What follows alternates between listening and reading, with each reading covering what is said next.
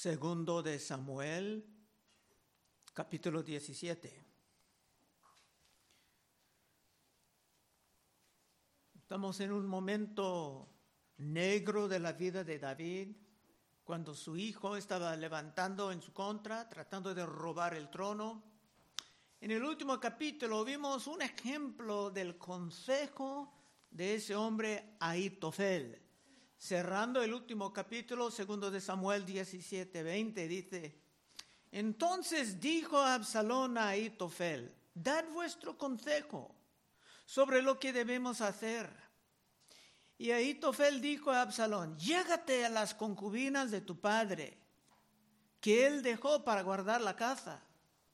Y todo el pueblo de Israel oirá que te has hecho aborrecible a tu padre y así se fortalecerán las manos de todos los que están contigo. Entonces pusieron para Absalón una tienda sobre el terrado y se llegó Absalón a las concubinas de su padre ante los ojos de todo Israel.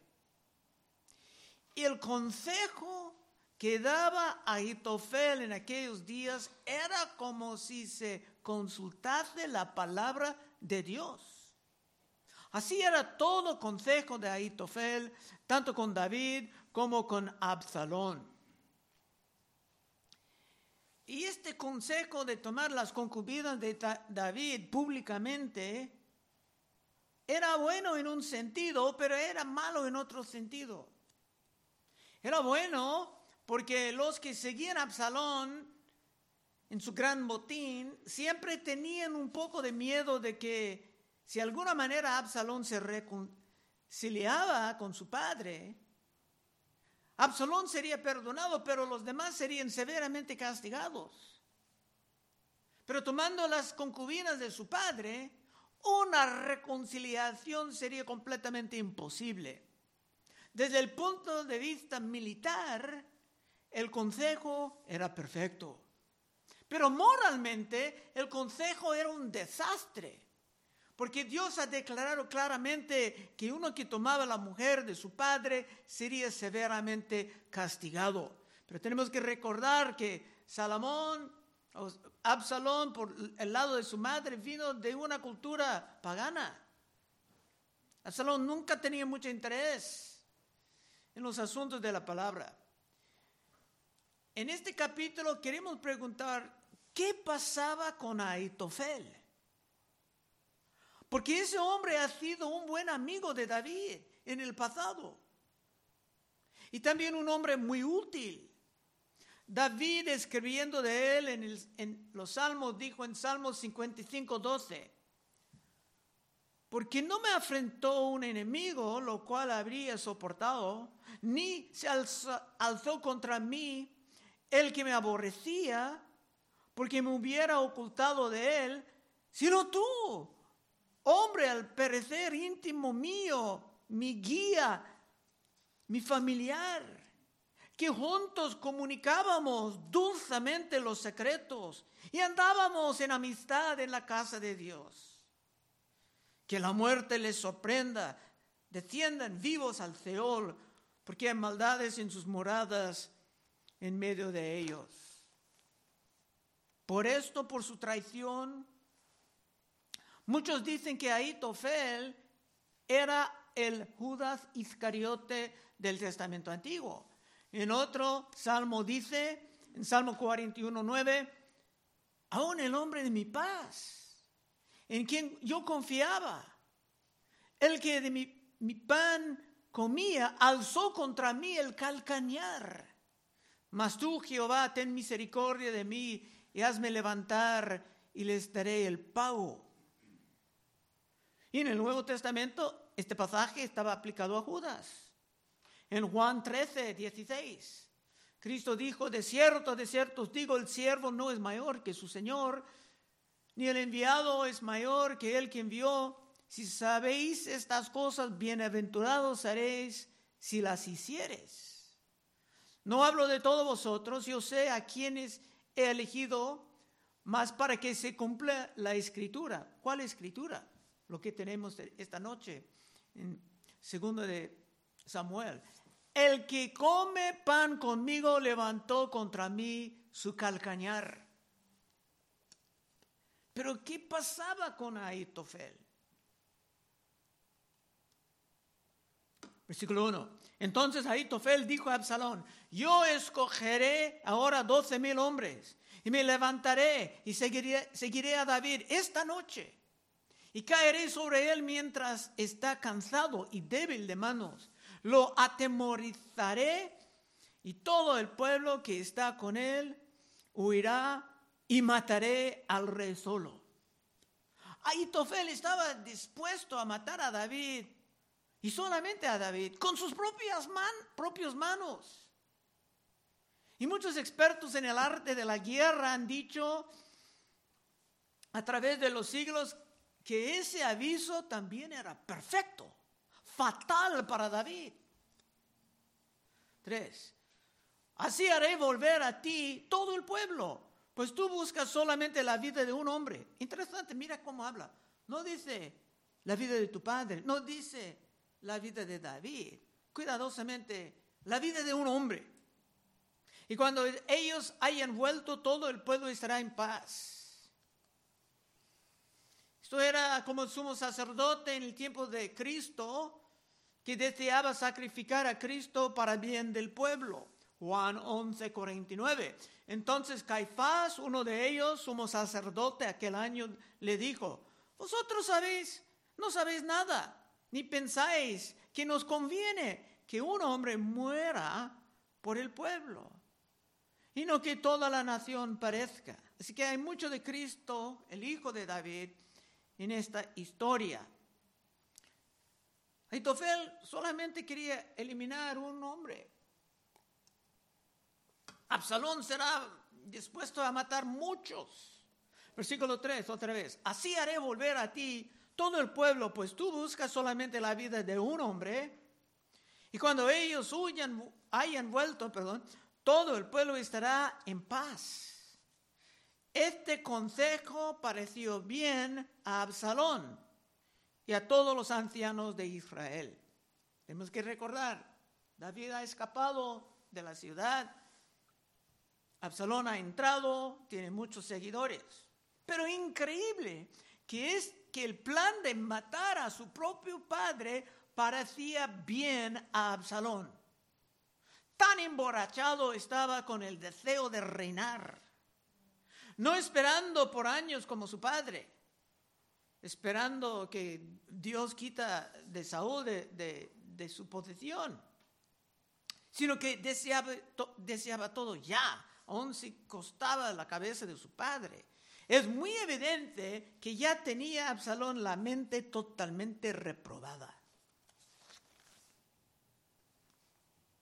Pero no podemos olvidar la oración de breve de David hace dos capítulos. En segundo de Samuel 15, 31, y dieron aviso a David diciendo, Aitofel está entre los que conspiraron con Absalón.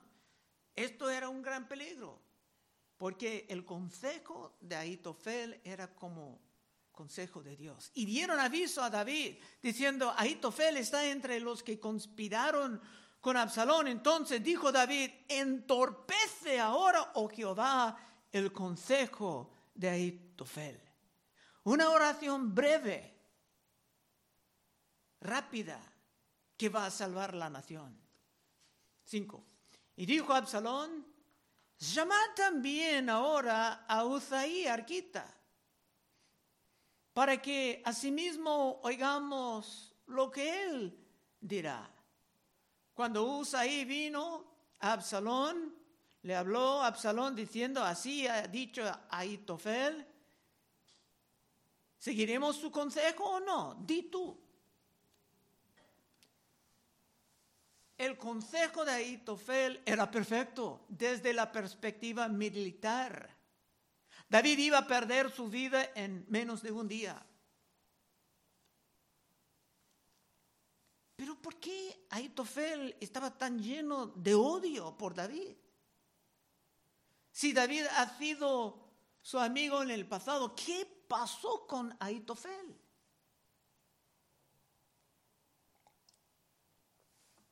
Es que Aitofel era el abuelo de Betsabé, la mujer con que David tenía relaciones y más tarde mataba a su esposo. Es posible que Aitofel estaba presente en la boda de Betsabé y Urias, que David mataba. Los que son abuelos aquí a lo mejor saben que un nieto o una nieta es muy preciosa, como el gozo de tu vida. Y la vida de Betsabé estaba drásticamente cambiada cuando David la, la tomaba. Cuando su esposo, Urias, estaba peleando lejos en el campo para David, para Itofel esto era el colmo. Y su corazón estaba lleno de amargura.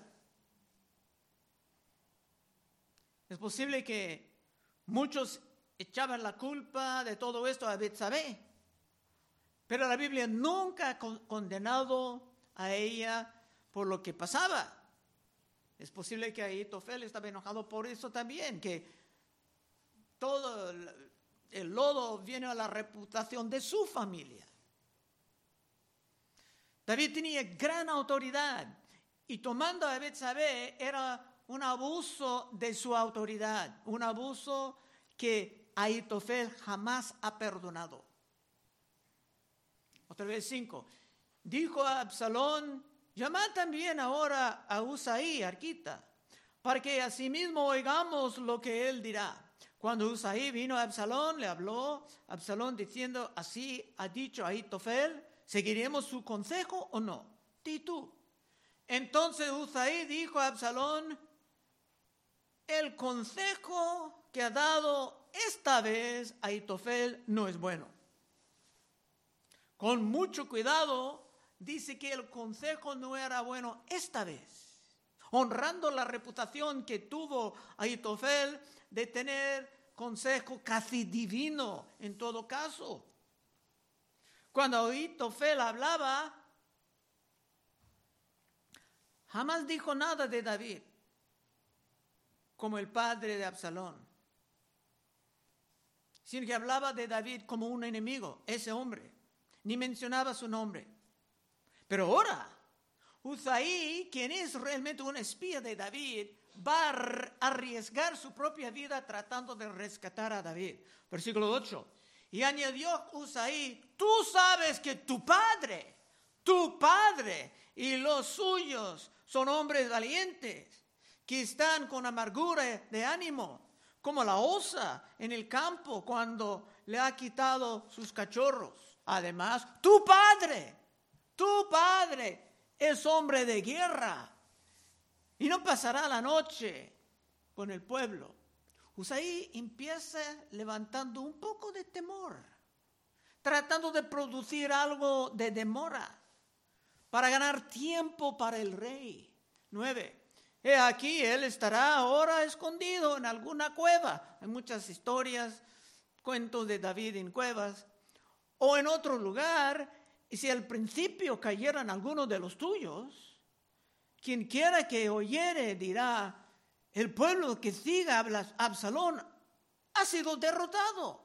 Y un el hombre valiente, cuyo corazón sea como corazón de león, desmayará por completo porque todo Israel sabe que tu Padre es hombre valiente y que los que están con él son esforzados. Según Usaí, un poco de derrota en el principio pudo arruinar todos por su ánimo de, continuar. 11.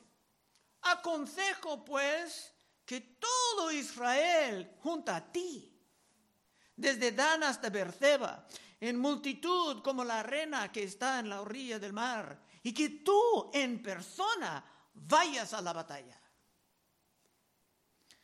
Esto era muy astuto por varias razones. Tendría más fuerzas y no sería necesario hacer nada por el momento. Todo el peligro sería en el futuro. Por el momento se pudieran comer y beber. Pero ese plan tenía Absalón avanzando como el gran héroe. con su pelo largo, a lo mejor lleno de polvo de oro, y todo el mundo admirando a él. ¿Por qué mandar a Aitofel en la medianoche? Si lo lograra, Aitofel recibiría toda la gloria. Hasta las muchachas pudieran cantar, Absalón mató a sus miles, pero Aitofel sus diez miles. Continúan con, con ese plan alternativo. 12. Entonces le acometeremos en cualquier lugar en donde se hallare y caeremos sobre él como el rocío cae sobre la tierra. Y ni uno dejaremos de él, de todos los que están con él. Y si refugiare en alguna ciudad, todos los de Israel llevarán sogas a aquella ciudad y la arrastraremos hasta el arroyo, hasta que no se encuentre ahí ni una piedra. Es probable que muchos ahora estaban sonriendo, imaginando en sus mentes ese gran día, muy en el futuro. Nada que hacer por el momento, pero tenían su plan. Lo de Aitofel iba a funcionar perfectamente y todo sería acabado en menos de 24 horas. 14. Entonces Absalón y todos los de Israel dijeron, el consejo de Uzaí Arquita es mejor que el consejo de Aitofel. ¿Por qué llegaron a esa conclusión? Porque Jehová había ordenado que el acertado consejo de Aitofel se frustrara, para que Jehová hiciese venir el mal sobre Absalón. Esto era la oración de David contestada. El consejo perfecto de Aitofel será rechazado porque detrás de todo Dios estaba controlando todo. 15. Dijo luego Usaí a los sacerdotes Zadok y Abiatar, estos son otros espías que David tenía en la ciudad. Así, así aconsejó a Itofel a Absalón y a los ancianos de Israel, y de esta manera aconsejé yo. Estos, como dije, son espías que David tenía para pasar la inteligencia a él, donde estaba escondiéndose. 16. Por tanto, enviad inmediatamente y dad aviso a David diciendo, no te quedes esta noche en los vados del desierto, sino pasa luego el Jordán para que no sea destruido el rey y todo el pueblo que con él está. No sabían por seguro que Absalón tal vez cambiaría su mente, o tal vez Usaí estaba despedido antes que llegaron a su conclusión, pero era mejor preparar a David a salir del peligro. 17. Y Jonatán y Ahimás estaban junto a la fuente de Rogel, y fue una criada y les avisó porque ellos no podían mostrarse viniendo a la ciudad, y ellos fueron y se lo hicieron saber al rey David. Pero fueron vistos por un joven, el cual lo hizo saber a Absalón. Sin embargo, los dos se dieron prisa a caminar y llegaron a casa de un hombre en Baurim que tenía en su patio un pozo dentro del, del cual se metieron. Todo esto era como una película de acción. Pero detrás de todo Dios estaba completamente en control. 19. Y tomando a la mujer de la casa una manta, la extendió sobre la boca del pozo y tendió sobre ella el, grano trillado y nada se supo del asunto.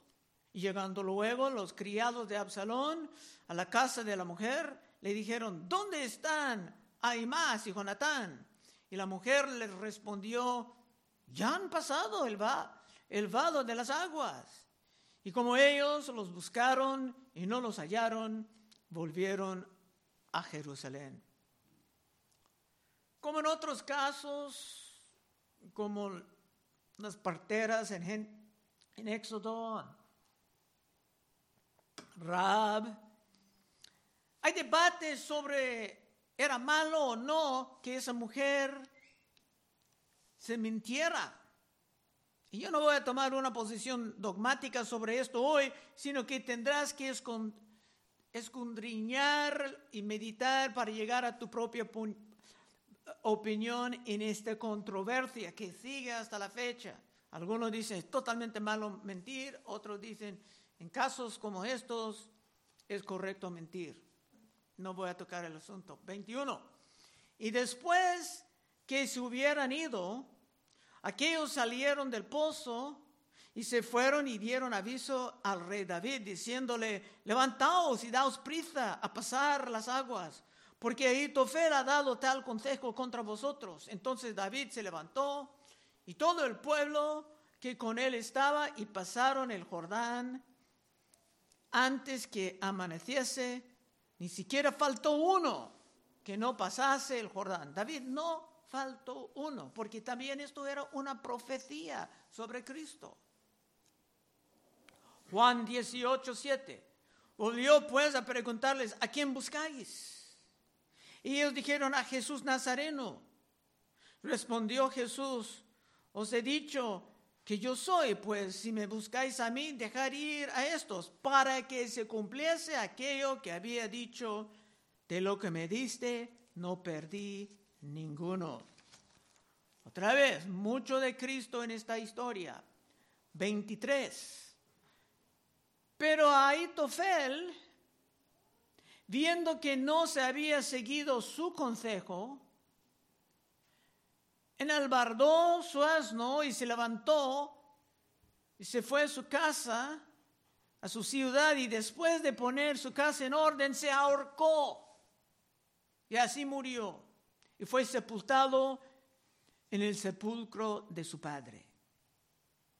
Como Judas Iscariote se quitaba su propia vida ahorcándose.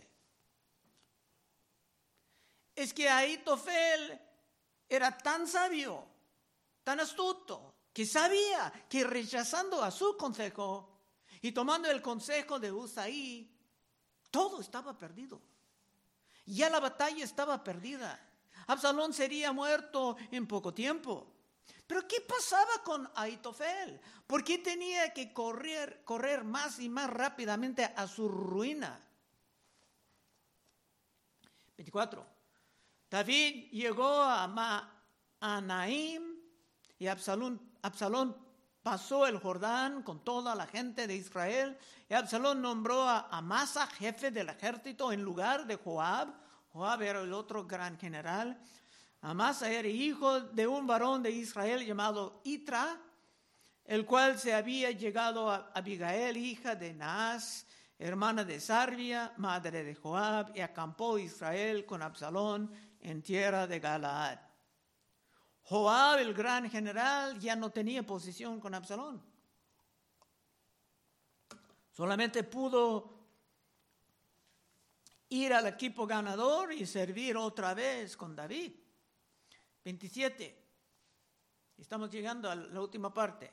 Luego que David llegó a Maanaim, Sobi, hijo de Naas, estos no son judíos, de Rabá de los hijos de Amón, Maquir, hijo de Amiel, de Lodebar, no son hebreos, Barsil, Barsilaí, Galadita de Rogelim, trajeron a David y al pueblo que con él estaba camas, tazas, vasijas de barro, trigo, cebada, harina, grano tostado, habas, lentejas, garbanzos tostados, miel, manteca, ovejas y queso de vaca para que comiencen porque decían, el pueblo está hambriento y cansado y sediento en el desierto.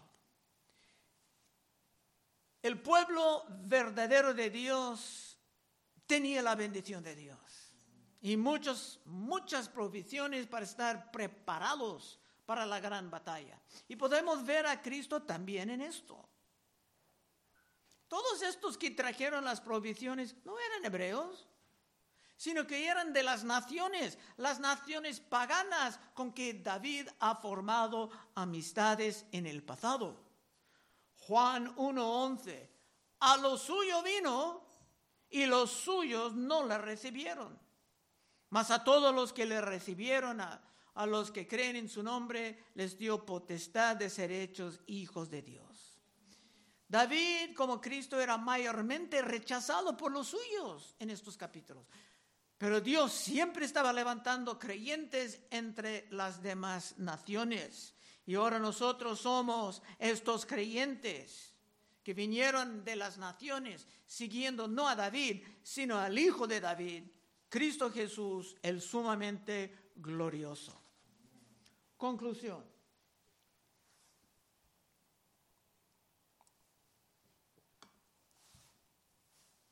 Pero ¿qué pasaba con Aitofel? ¿Cómo es que tan grande intelectual vino a su ruina? Y quiero cerrar contestando esa pregunta que he hecho muchas veces. Quiero contestarlo con dos puntos. Aitofel no pudo entender la gracia de Dios y Aitofel no entendía la ira de Dios. Número uno, Aitofel no pudo aceptar que haya gracia con el Señor. Aitofel era como el hermano mayor en la, en la historia del hijo pródigo, la parábola que no pudo aceptar que su hermano ha sido perdonado. Lucas 15, 11. También dijo, un hombre tenía dos hijos y el menor de ellos dijo a su padre, Padre, dame la parte de los bienes que me corresponde. Y les repartió los bienes. Muchos días después, juntándolo todo, el hijo menor se fue lejos a una provincia apartada y allí desperdició sus bienes viviendo perdidamente. Y cuando todo lo hubo malgastado, vino una gran hambre en aquella provincia y comenzó a faltarle. Y fue, se arrimó a uno de los ciudadanos de aquella tierra. Eso era como David cuando estaba escondiendo su pecado y sufriendo el cual envió a su hacienda para que apacentase cerdos. Y deseaba llenar su vientre con las agarrobas que comían los cerdos. Pero nadie le daba. Y volviendo en sí dijo, ¿cuántos jornaleros en casa de mi padre tienen abundancia de pan y yo aquí perezco de hambre? Me levantaré e iré a mi padre y le diré, Padre, he pecado contra el cielo y contra ti, ya no soy digno de ser llamado tu hijo.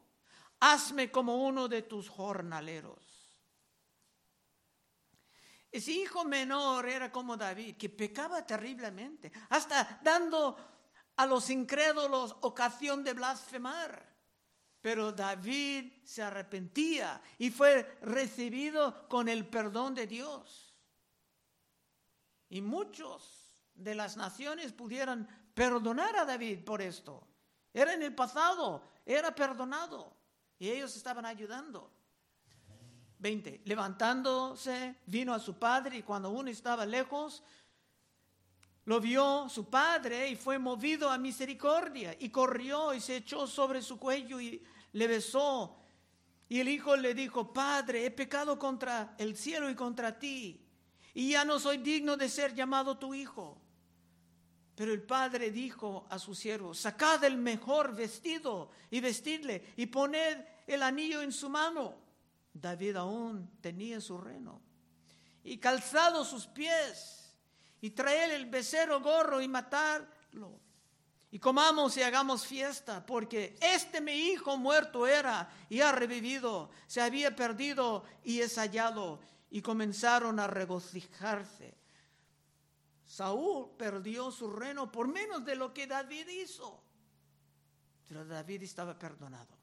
David, como tú y como yo, continuaba en el amor de Dios, todos sus errores y crímenes, no obstante. Pero ahora en esta parábola viene el Aitofel de la historia, que no pudo aceptar la, la gracia gloriosa de Dios. 25 allá en la parábola. Y su hijo mayor estaba en el campo y cuando vino y llegó cerca de la casa oyó la música y las danzas y llamando a uno de los criados le preguntó qué era aquello. Y le dijo, tu hermano ha venido y tu padre ha hecho matar el becerro gordo por haberle recibido bueno y sano. Entonces se enojó. Ese enojo es como el enojo de Aitofel. Se enojó y no quería entrar. Salió por tanto su padre y le rogaba que entrar, entrase, mas él respondiendo, dijo al padre, he aquí tantos años tu siervo no, tantos años tu siervo. Oh, sí. Mas él respondió a su padre, he aquí tantos años te sirvo, no habiéndote desobedecido jamás, y nunca me has dado ni un cabrito para gozarme con mis amigos. Pero cuando viene este, tu hijo, que ha consumido tus, tus bienes con rameras, has hecho matar para él el becerro gordo, rechazando la doctrina de la gracia de Dios. Aitofel se formaba una raíz de amargura como Esaú. Y esto era su ruina. Eso es lo que pasó con Aitofel. Hebreos 12, 14. Seguid la paz con todos y la, la santidad sin la cual nadie verá al Señor.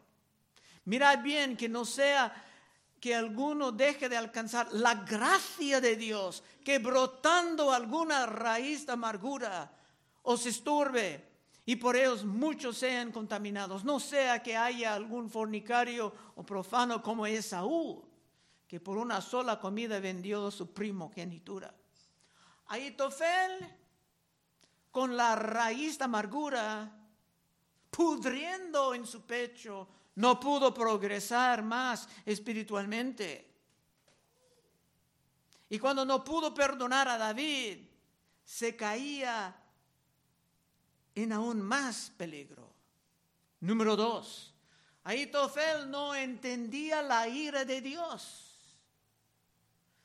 Después de la oración del Padre nuestro en las Escrituras hay algo muy espantoso, Mateo 6:13. Y no nos metas en tentación, mas líbranos del mal, porque tuyo es el reino y el poder y la gloria por todos los siglos. Amén. Porque si perdonáis a los hombres sus ofensas, os perdonará también a vosotros vuestro Padre Celestial. Ahora, palabra de Cristo. Mas si no perdonáis a los hombres sus ofensas, tampoco vuestro Padre os perdonará vuestras ofensas. Muy peligroso morir no siendo perdonado. Si Aitofel entendía la ira de Dios, no se iría a su muerte, a su suicidio con tanta calma, sino que se buscaría una manera de reconciliarse con Dios antes. También en Mateo se habla de los que no quieren perdonar, Mateo 18, 32, con esto estamos cerrando. Entonces llamándole su Señor le dijo, siervo malo, siervo malvado, toda aquella deuda te perdoné, porque me rogaste. ¿No debías tú también tener misericordia de tu consiervo, como yo tuve misericordia de ti? Entonces su señor, enojado, le entregó a los verdugos hasta que pagase todo lo que le debía. Eso era una parábola, parábola, pero Cristo viene con la conclusión, conclusión y es una promesa. Así también mi Padre Celestial hará con vosotros si no perdonáis de todo corazón cada uno su hermano sus ofensas. Y si tu hermano, si tu hermana está llevando un resentimiento, una amargura en tu pecho. Queremos orar por ti en esta noche porque es sumamente peligroso. Vamos a orar. Oh Padre, te damos gracias por esa conclusión, esa revelación de lo que pasaba con Aitofel. Protéjanos, Señor, de estas amarguras que pueden estorbar nuestro progreso, espiritualmente hablando y ayúdanos a vivir en paz, perdonando, rogando el poder de perdonar y disfrutando y celebrando tu gracia y no peleando en su contra. Pedimos en el santo nombre de Cristo Jesús. Amén. Bueno, hermanos, estaremos enfrente si acaso hay peticiones de oración.